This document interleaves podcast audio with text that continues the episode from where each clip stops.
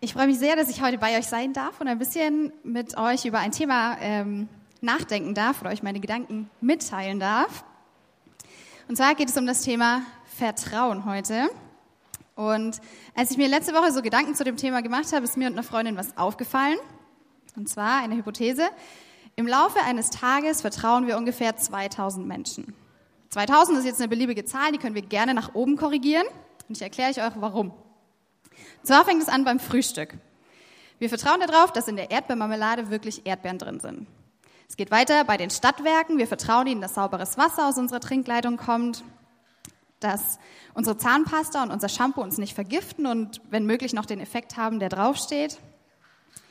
Machen wir einen Sprung im Straßenverkehr, vertrauen wir darauf, dass sich alle an die Regeln halten, dass bei der Ampel angehalten wird. Wir vertrauen darauf, dass der Automechaniker gute Arbeit geleistet hat und unser Auto nicht explodiert oder unter uns zusammenbricht. Wir vertrauen darauf im Supermarkt, dass uns die Decke nicht auf den Kopf fällt. Wir vertrauen den Lehrern, dass sie uns keinen Quatsch erzählen in der Schule. Und ich könnte jetzt noch unendlich so weitermachen, aber ich hoffe, ihr habt verstanden, worauf ich hinaus will. Jede Form von gesellschaftlichem Zusammenleben braucht Vertrauen oder setzt Vertrauen voraus. Ohne dieses Vertrauen in andere Personen, in Versprechen oder in Tatsachen könnten wir gar nicht zusammenleben und es gäbe keine soziale Interaktion untereinander. Jetzt ist es auch leider manchmal so, dass das Vertrauen enttäuscht wird wenn wir zum Beispiel herausfinden, dass unser Shampoo uns doch vergiftet oder dass uns die Lehrer Quatsch erzählt haben damals in der Schule.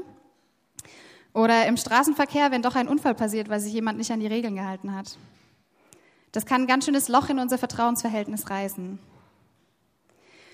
Wir denken in unserer Predigtreihe darüber nach, wie wir gute, gesunde, tragfähige Beziehungen zueinander gestalten können. Und Vertrauen ist eines der wesentlichsten Merkmale, die es dazu braucht.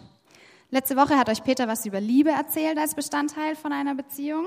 Und wir werden noch was über Ehre und Respekt hören und über das Kennenlernen und Verstehen. Und damit wir heute alle dasselbe im Kopf haben, wenn, wir von, wenn ich von Vertrauen rede, erzähle ich euch ganz kurz, was ich damit meine. Vertrauen ist ein sich öffnen, einer anderen Person oder einer Idee gegenüber. Wer vertraut, lässt sich bewusst auf eine Sache ein und gibt damit seine Gedanken und Gefühle anderen Menschen preis. Vertrauen beschreibt für mich auch einen Zustand von Abhängigkeit einem anderen Menschen gegenüber. Diese Abhängigkeit geht man in gewisser Erwartung ein. Vertrauen bedeutet dann auch, sich auf Ziele, Wünsche, Bedürfnisse und Handlungsaufforderungen von dem anderen einzulassen, eben weil man ihm ja vertraut. Und ich habe euch heute verschiedene Dimensionen mitgebracht, die ich mit euch anschauen will.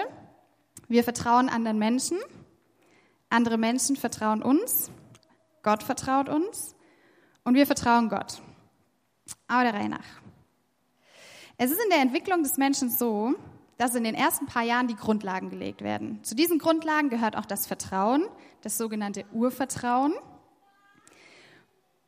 Und das lernen die Kinder bei ihren Eltern meistens. Das zeigt sich darin, dass die Eltern reagieren, wenn das Kind Hunger hat und ihm zu essen geben, dass es schlafen kann, wenn es müde ist und ein Bett hat, dass wenn es schreit, jemand kommt. Und durch diese ersten kleinen positiven Erfahrungen wird dem Kind der Grundstein gelegt, auch später anderen Menschen vertrauen zu können. Das fällt oft dann erst auf, wenn das Vertrauen fehlt, weil es dann schwer ist, den Menschen zu vertrauen. Es ist nicht so, dass man das nicht später auch noch lernen kann, aber das ist viel, viel mehr Arbeit und es ist sehr, sehr mühsam, da das Vertrauen dann aufzubauen. Vertrauen ist also eine erlernte Kompetenz, die wir nicht automatisch können, wie atmen, essen, schlafen. Sie bildet sich aufgrund positiver Erfahrungen und ist trotzdem existenziell wichtig für unser Zusammenleben. Scheint, als ob das im Menschen angelegt ist, dass wir ein soziales Wesen sind. Eine Definition von Vertrauen ist ja auch, in einem Zustand der Abhängigkeit von einem anderen Menschen zu sein und gewisse Erwartungen zu haben. Und Kinder sind zum Beispiel davon abhängig, dass ihre Eltern sie versorgen. Deswegen müssen sie in gewissermaßen vertrauen. Später sind wir dann von anderen Menschen abhängig, wie dem Automechaniker, dem Friseur, den Lehrern unserer Kinder oder unserem Chef. Ein Mensch kann einem anderen Menschen Vertrauen entgegenbringen. Wer vertraut, öffnet sich. Er teilt seine Bedürfnisse mit und zeigt sich ganz unmaskiert. Das bedeutet natürlich auch, dass man keinen Plan B oder C hat. Denn sonst würden wir ja nicht vertrauen, sondern uns absichern. Wenn ich Vertrauen in eine Person oder ein Vorhaben habe, dann glaube ich daran, dass es funktioniert. Wenn wir also keinen Plan B haben, dann bedeutet das natürlich auch immer, dass Vertrauen verletzlich macht. Wenn wir einem anderen unsere Gedanken und Gefühle zeigen und ihm Anteil daran geben, kann er das natürlich auch missbrauchen.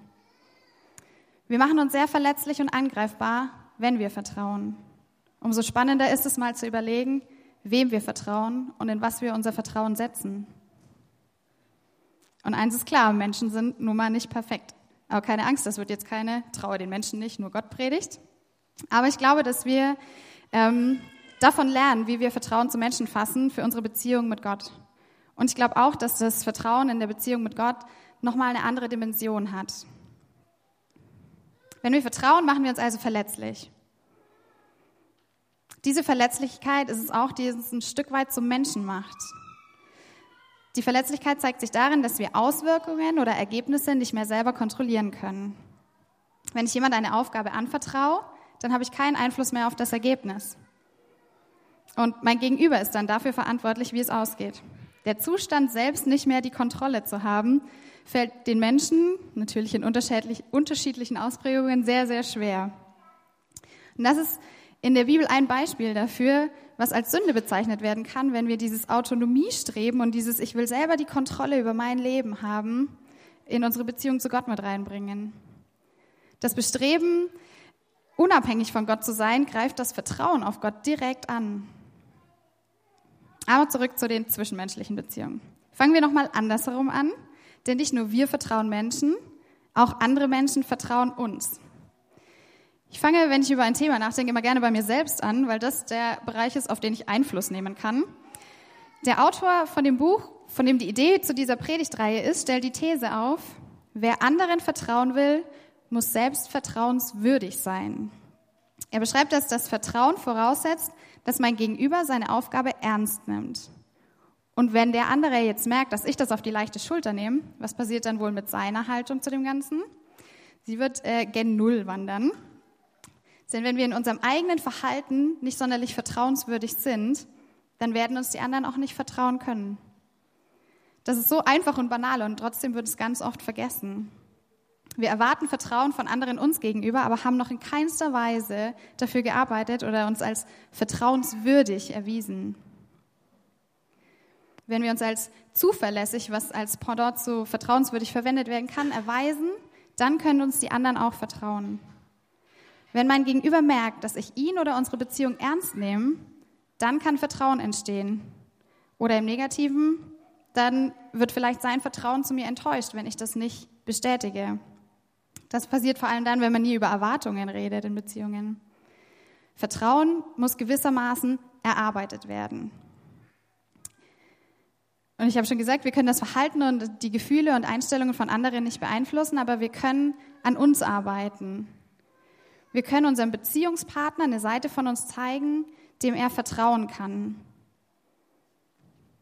Und deswegen möchte ich auch an uns appellieren. Wenn wir wollen, dass andere uns vertrauen, dann müssen wir an uns arbeiten und an unserem Charakter und an unserem Verhalten. Denn der Charakter zeigt sich ja in dem, wie wir uns den anderen gegenüber verhalten. Und das fängt bei kleinen Dingen an. Nur zu sagen, was man so meint, nur zu versprechen, was man auch halten kann, anderen zu zeigen, dass auf mich Verlass ist bei Kindern funktioniert das ganz gut in der Erziehung. Man denkt immer, man darf ihnen nicht sagen, dass man jetzt keine Lust hat, mit ihnen zu spielen. Aber letztendlich ist das für eine Beziehung, für das Kind viel, viel besser. Wenn ich sage, ich habe jetzt keine Zeit, wir können morgen spielen, ist das viel besser, wie wenn ich immer sage, nee, ich komme in fünf Minuten und dann komme ich doch nicht. Da passiert ein Vertrauensbruch.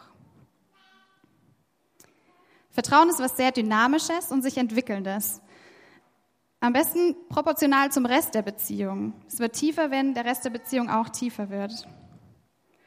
Wenn mein Gegenüber am Anfang schon feststellt, dass er mir nicht vertrauen kann, weil ich sein Vertrauen nicht verdiene, dann wird diese Beziehung nicht unbedingt eine gesunde, tragfähige Beziehung.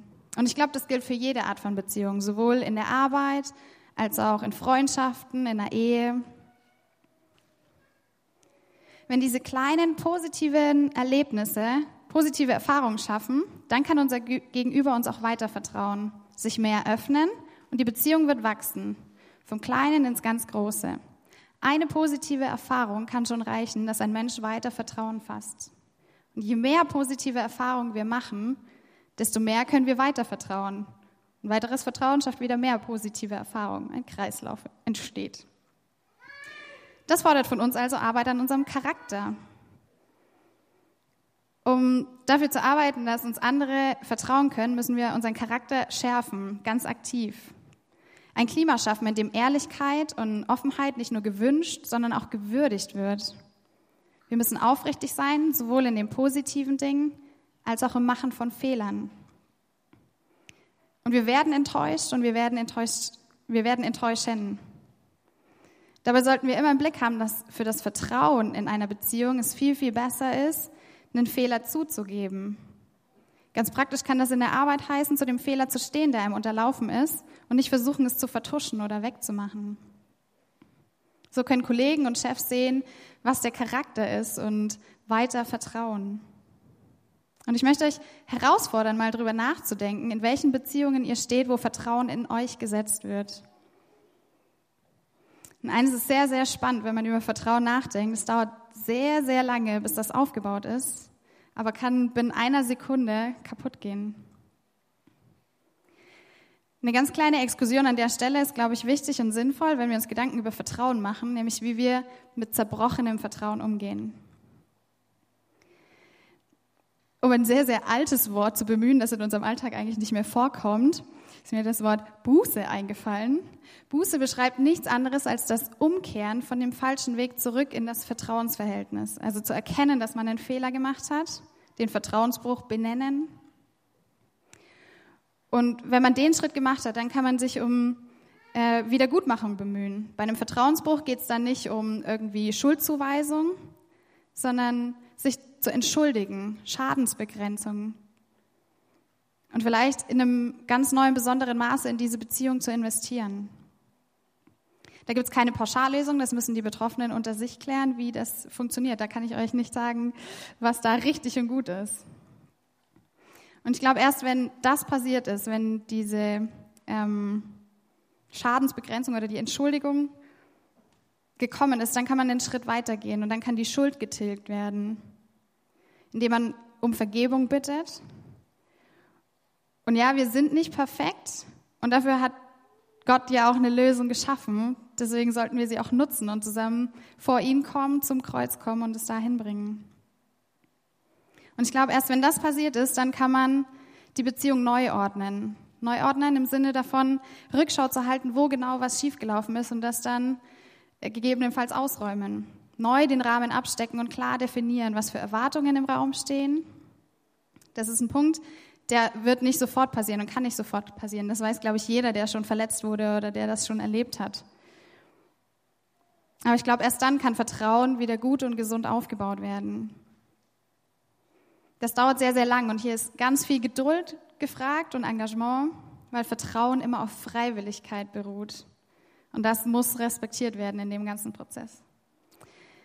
Und das, was ich gerade in fünf, Sekunden, in fünf Sätzen beschrieben habe, ist ein Weg, damit umzugehen. Aber wir sollten uns selber nicht zu sehr unter Druck setzen, weil sowas braucht Zeit und muss heilen. Das waren jetzt die Ebenen ähm, unter den Menschen untereinander sozusagen. Wir können andere vertrauen, andere vertrauen uns und Gott vertraut uns. Das ist ein Punkt, über den hört man, glaube ich, selten etwas. Aber ich glaube, Gott geht immer den ersten Schritt. Und deswegen glaube ich auch, dass er das in dem Bereich des Glaubens macht. Gott hat großes Vertrauen in seine Schöpfung gesetzt und ihnen ganz viel anvertraut. Er hat uns ganz viel anvertraut. Er vertraut uns, dass wir gut mit ihm, mit uns selbst mit unseren Mitmenschen und unserer Umwelt umgehen können. Gott hat zum Beispiel Abraham seine Pläne anvertraut und so konnte Abraham Gott vertrauen. Er hat Mose sein Volk anvertraut und so konnte Mose Gott vertrauen lernen. Hiob hat gelernt, dass Gott vertrauenswürdig ist und deshalb hat er ihm weiter vertraut, obwohl alles dagegen sprach. Gott hat den Propheten vertraut, dass sie seine Botschaft zu den Menschen bringen. Und er hat seinem Sohn den Plan anvertraut und ihn auszuführen. Und das waren nur so ein paar Beispiele, die mir gleich spontan eingefallen ist, dass Gott immer den ersten Schritt macht und uns Vertrauen entgegenbringt. Und dann musste ich an das Gleichnis von den anvertrauten Talenten denken. Das habe ich euch mal mitgebracht. Und ich lese euch den Text einfach mal vor. Man kann das Himmelreich auch am Beispiel von dem Mann erklären, der auf eine Reise ging. Er rief alle seine Diener zusammen und gab ihnen Geld, das sie während seiner Abwesenheit für ihn anlegen sollten. Einem gab er fünf Beutel Gold, einem anderen gab er zwei Beutel und dem dritten gab er einen Beutel, jeweils ihren Fähigkeiten entsprechend. Dann reiste er ab. Der Diener, der die fünf Beutel erhalten hatte, ging sofort daran, das Geld anzulegen und konnte es bald verdoppeln. Der Diener mit den zwei Beuteln machte sich ebenfalls sogleich an die Arbeit und verdoppelte das Geld. Der dritte jedoch, der den einen Beutel Gold bekommen hatte, grub einfach ein Loch in die Erde und versteckte das Geld seines Herrn, um es sicher zu verwahren. Nach langer Zeit kehrte ihr Herr von seiner Reise zurück und rief sie zu sich. Sie sollten ihm berichten, was sie mit dem Geld gemacht hatten. Der Diener, dem, die fünf Beutel Gold dem er die fünf Beutel Gold anvertraut hatte, sagte, Herr, du gabst mir fünf Beutel Gold und ich habe sie verdoppelt. Der Herr freute sich sehr.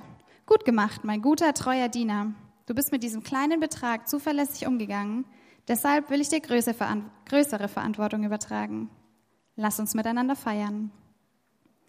Als nächstes kam der Diener an die Reihe, der die zwei Beutel Gold bekommen hatte.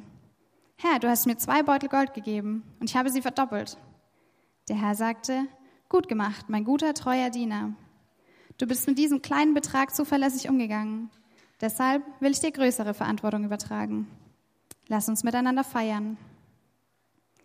Dann kam der Diener mit dem einen Beutel Gold und sagte, Herr, ich weiß, du bist ein strenger Mann, der erntet, was er nicht gepflanzt hat und sammelt, was er nicht angebaut hat. Ich hatte Angst, dein Geld zu verlieren, also vergrub ich es in der Erde. Hier ist es. Der Herr erwiderte, du böser, fauler Diener, Du hältst mich für einen strengen Mann, der erntet, was er nicht gepflanzt hat und der sammelt, was er nicht angebaut hat? Du hättest wenigstens mein Geld zur Bank bringen können, dann hätte ich immer noch Zinsen dafür bekommen. Nehmt diesem Diener das Geld weg und gebt es dem, der mit den zehn Beuteln Gold. Wer das, was ihm anvertraut ist, gut verwendet, dem wird noch mehr gegeben und er wird im Überfluss haben. Wer aber untreu ist, dem wird noch das wenige, das er besitzt, genommen. Und nun werft diesen nutzlosen Diener hinaus in die Dunkelheit, wo Weinen und Zähneknirschen herrscht.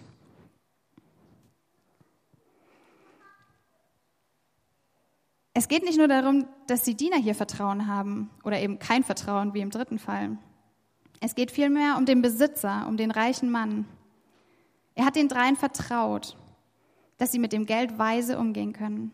Er vertraute ihnen etwas an, was ihm gehört hat. Er gab ihnen die Kontrolle darüber und konnte keinen Einfluss mehr darauf nehmen, was sie mit dem Geld angestellt haben. Sie hätten ja auch abhauen können.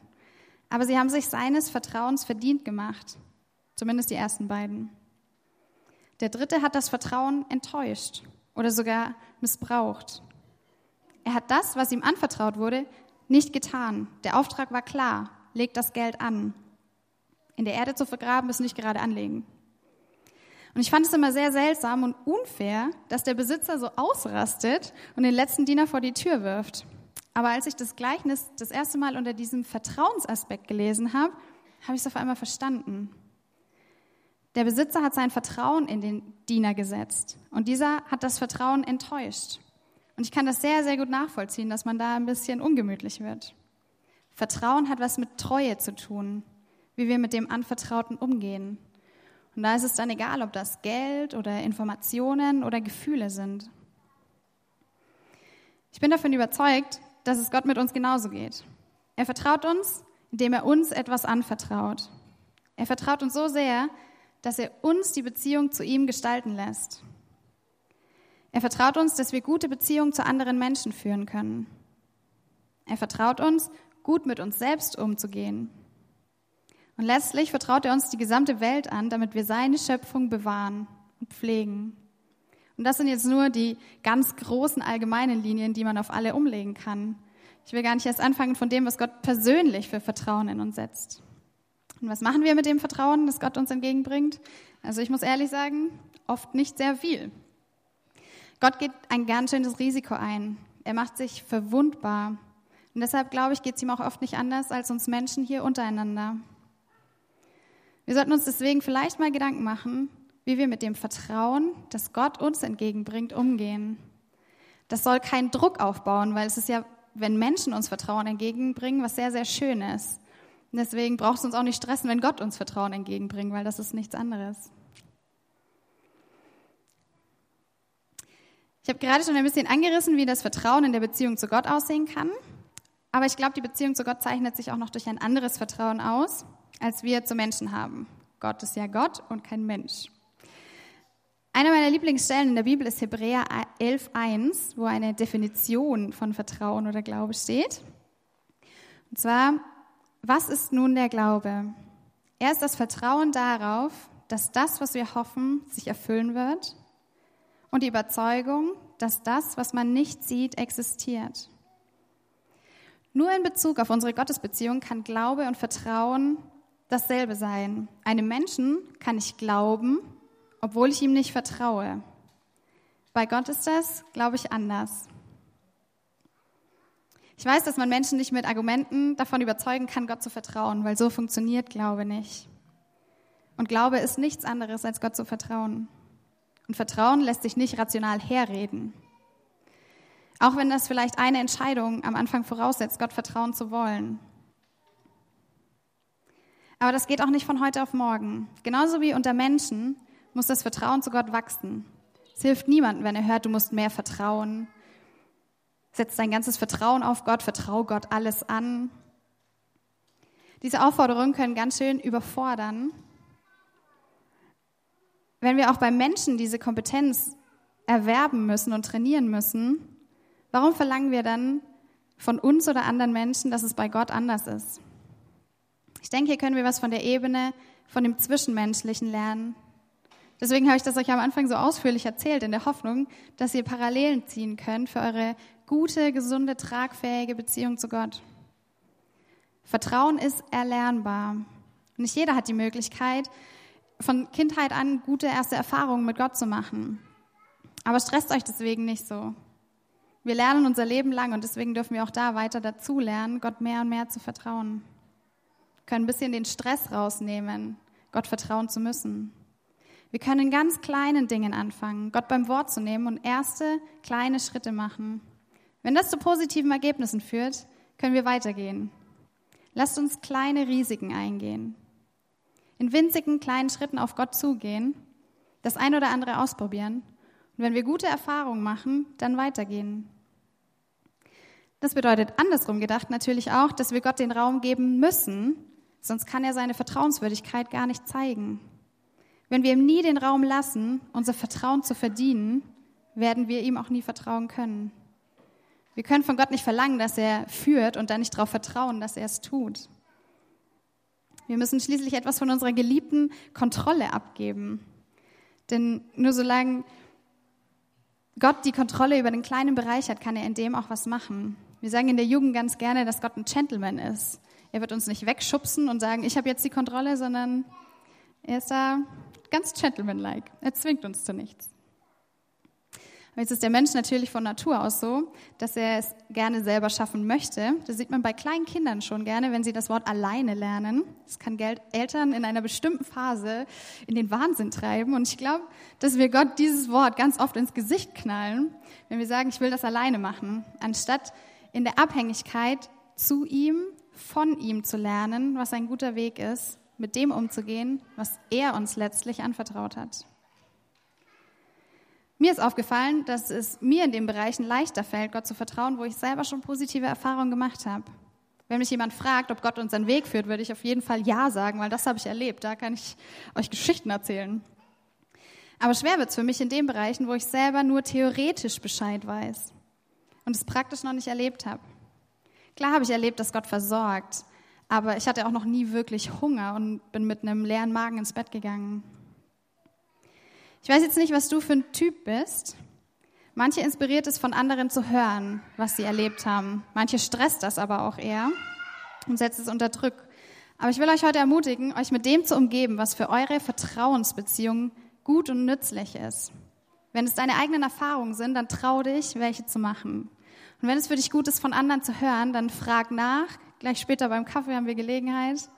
oder lies Biografien, schau dir Clips im Internet an und trau dich dann. Aber werde aktiv und arbeite an deinem Vertrauen zu Gott. Denn dieses Wachsen im Vertrauen, das fällt uns nicht automatisch zu. Versteht mich nicht falsch. Ich glaube, dass Gott den ersten Schritt geht und uns ganz viel anvertraut. Aber wie wir mit diesem Vertrauen umgehen, das liegt zu einem gewissen Teil bei uns. Und dieses Vertrauen muss jeden Tag neu fokussiert und neu bewahrheitet werden. Und wenn wir vertrauen, dann haben wir keinen Plan B. Das geht vielleicht bei einem Projekt in der Arbeit noch ganz gut. Aber wie sieht es mit unserem Lebensplan aus? Ich fasse nochmal alles zusammen, was ich jetzt gesagt habe, denn das war sehr viel. Andere Menschen setzen ihr Vertrauen in uns. Und wir sollten an unserem Charakter arbeiten, damit wir vertrauenswürdig sein können. Wenn das Vertrauen einmal zerbrochen ist, ist es sehr mühsam, aber nicht unmöglich, das wieder aufzubauen. Gott vertraut uns so sehr, dass er uns andere Menschen, seine Welt, uns selbst und die Gestaltung unserer Beziehung zu ihm anvertraut. Er vertraut uns zuerst. Wir können das Vertrauen zu anderen erlernen, genauso wie wir das Vertrauen zu Gott erlernen können und sollen. Dabei sollten wir klein anfangen und positive Erfahrungen machen. Auf die können wir dann weiter aufbauen und immer mehr in dem Vertrauen wachsen. Und wenn wir lernen, Gott zu vertrauen, verändert sich dadurch wieder unser Charakter. Wir werden dann, wie Gott es sich gedacht hat. Und deswegen können uns andere Menschen auch wieder leichter vertrauen. wenn uns andere Menschen vertrauen, können wir ihnen auch wieder Vertrauen entgegenbringen. Ein Kreislauf. Und ich möchte euch am Ende der Predigt herausfordern, euch einen dieser vier Bereiche mit in die nächste Woche zu nehmen und mal ganz konkret zu überlegen, woran ihr arbeiten möchtet. Ich bete noch zum Schluss. Gott, ich danke dir, dass du uns so viel Vertrauen entgegenbringst. Danke, dass du uns so angelegt hast, dass wir vertrauen können und dürfen. Und ich bitte dich, dass du uns ja, zeigst, wie wir in dem Vertrauen wachsen können. Ich bitte dich um positive Erfahrungen für jeden Einzelnen hier, dass wir mehr und mehr sehen, wie du bist, was du tust und dass wir dir vertrauen können. Ich bitte dich auch, dass du uns zeigst, wo wir an uns arbeiten können, dass andere Menschen uns leichter vertrauen können und dass wir auf andere Menschen zugehen und uns entmaskieren, damit sie uns vertrauen können und wir ihnen. Danke, dass du in all dem drin bist und in all dem wirken willst. Amen.